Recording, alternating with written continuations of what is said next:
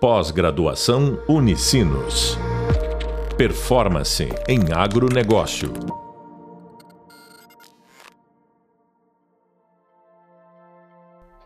Eu sou o professor Daniel Baiotto e hoje nós vamos continuar falando sobre o tema cooperativismo e como esse modelo de organização representa algo diferente das outras empresas. Elas têm características muito específicas apesar de atuarem no mercado, em todas as economias, elas têm características muito específicas que as diferenciam dos modelos de organização.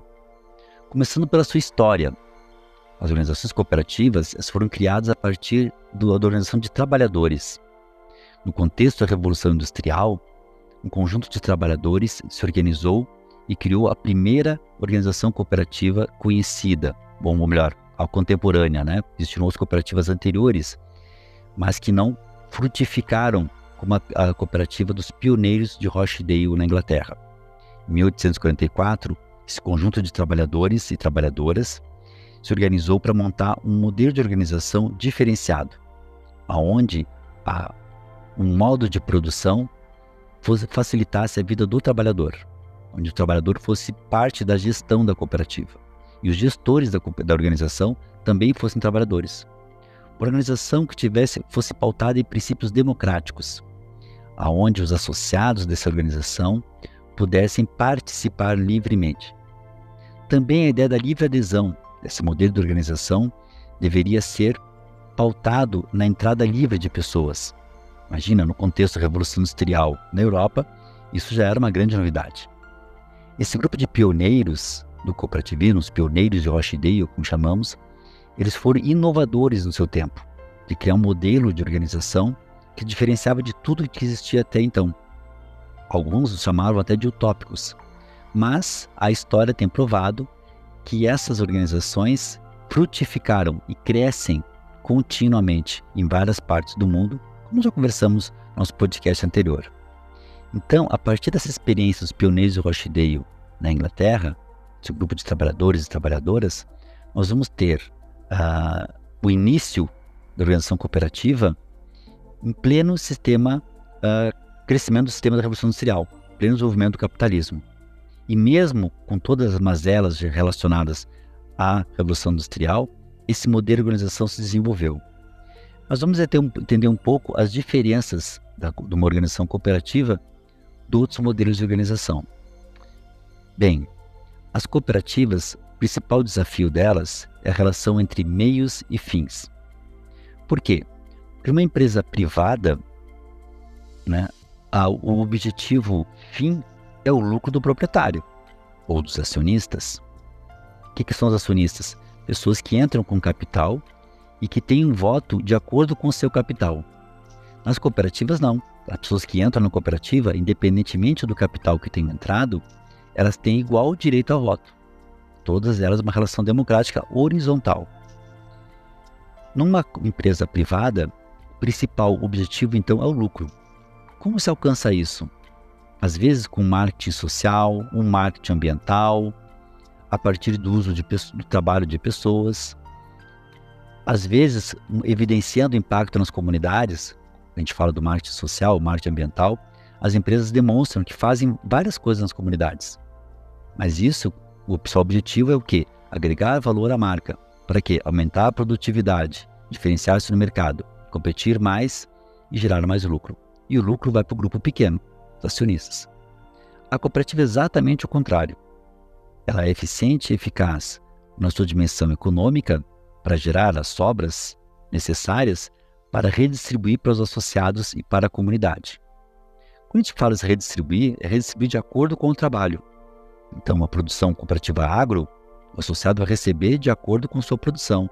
No cooperativo de crédito, vai receber essas sobras da, da, do processo administrativo de acordo com seu capital investido. Esse é o retorno que o associado tem à cooperativa. E a comunidade é beneficiada porque esse dinheiro volta para a própria organização, ela não sai da sua região. Diferente de uma empresa privada, muitas vezes o dinheiro sai da comunidade. As cooperativas, as empresas agro, por exemplo, nós temos vários estados no país que têm grandes propriedades rurais, mas no, no nome de poucas pessoas. Poucos, poucas pessoas lucram com essas grandes propriedades rurais. E o dinheiro gerado nessas propriedades rurais, nessas comunidades, sai desses territórios e vão, às vezes, para outros países e para outros estados. As cooperativas agro, nesse caso, vamos discutir um pouco mais adiante, explicando esse diferencial de uma empresa para outra, todo o recurso gerado pela produção dessa cooperativa volta para suas comunidades. Então, o objetivo fim da cooperativa é o bem-estar dos associados. O objetivo meio, gerar dividendos, gerar eficiência e eficácia financeira, boa competitividade para gerar esse retorno. Então, um diferencial já é a questão de meios e fins. Então, na cooperativa, o meio é o financeiro, para gerar o objetivo fim, que é o bem-estar das comunidades. Na empresa privada, o meio as pessoas e o bem-estar da comunidade. O objetivo fim, o lucro do grupo pequeno. O resultado disso são modelos de desenvolvimento diferenciado. Nas regiões, as regiões têm mais cooperativas, o resultado disso são comunidades mais sustentáveis. Gente conversou anteriormente no nosso podcast, mais felizes, onde a renda é redistribuída. Outro diferencial, são vários diferenciais que as cooperativas têm. O diferencial é o processo de gestão. Numa cooperativa, a gestão é democrática, ou seja, os associados votam livremente, independente do seu capital, no, nos presidentes, nas suas representações. E essas representações, elas são trocadas de tempos em tempos, a partir da eleição. Numa cooperativa, a base da gestão é a assembleia, a assembleia dos associados. Ali que surgem as diretrizes para a gestão da organização. Essa assembleia, posteriormente, vai gerar indicativos ou vai aprovar projetos apresentados pelo Conselho Administrativo, fiscalizados pelo Conselho Fiscal. Outra dimensão importante que diferencia uma empresa cooperativa de uma empresa privada é a própria configuração jurídica. As cooperativas são organizações sociais e não organizações financeiras. Por isso, a configuração delas na legislação é diferente, o que é chamado ato cooperativo. O ato cooperativo é, representa a relação entre o associado e a cooperativa, que não é um ato comercial, mas sim um ato de cooperação. Porque o associado, ele é dono, cliente e fornecedor da cooperativa. Essa relação não é uma relação comercial, econômica, é uma relação de cooperação, porque ele também é dono da cooperativa. Então, essa configuração jurídica diferente é uma outra relação que nos diferencia nos modelos de organização também não é uma relação, uma empresa filantrópica que não gera, não tem objetivos econômicos. Sim, a cooperativa também tem objetivos econômicos. Tem objetivos econômicos e sociais, os dois juntos. Então, não é uma empresa que visa lucro, que tem um impacto social, mas também é uma empresa somente social porque ela também visa o retorno financeiro para os seus associados. Então, isso são algumas das diferenciações de uma organização cooperativa a gestão democrática, planificada, a gestão compartilhada, a gestão fiscalizada por conselhos, é, a gestão horizontal, a questão de meios e fins, uso do recurso, tudo são alguns impactos. Mas temos algumas questões importantes para entender sobre o cooperativismo, que a gente chama que é a epistemologia do próprio conceito cooperativismo. Cooperativismo é muito além de cooperação. Cooperação é uma ação social.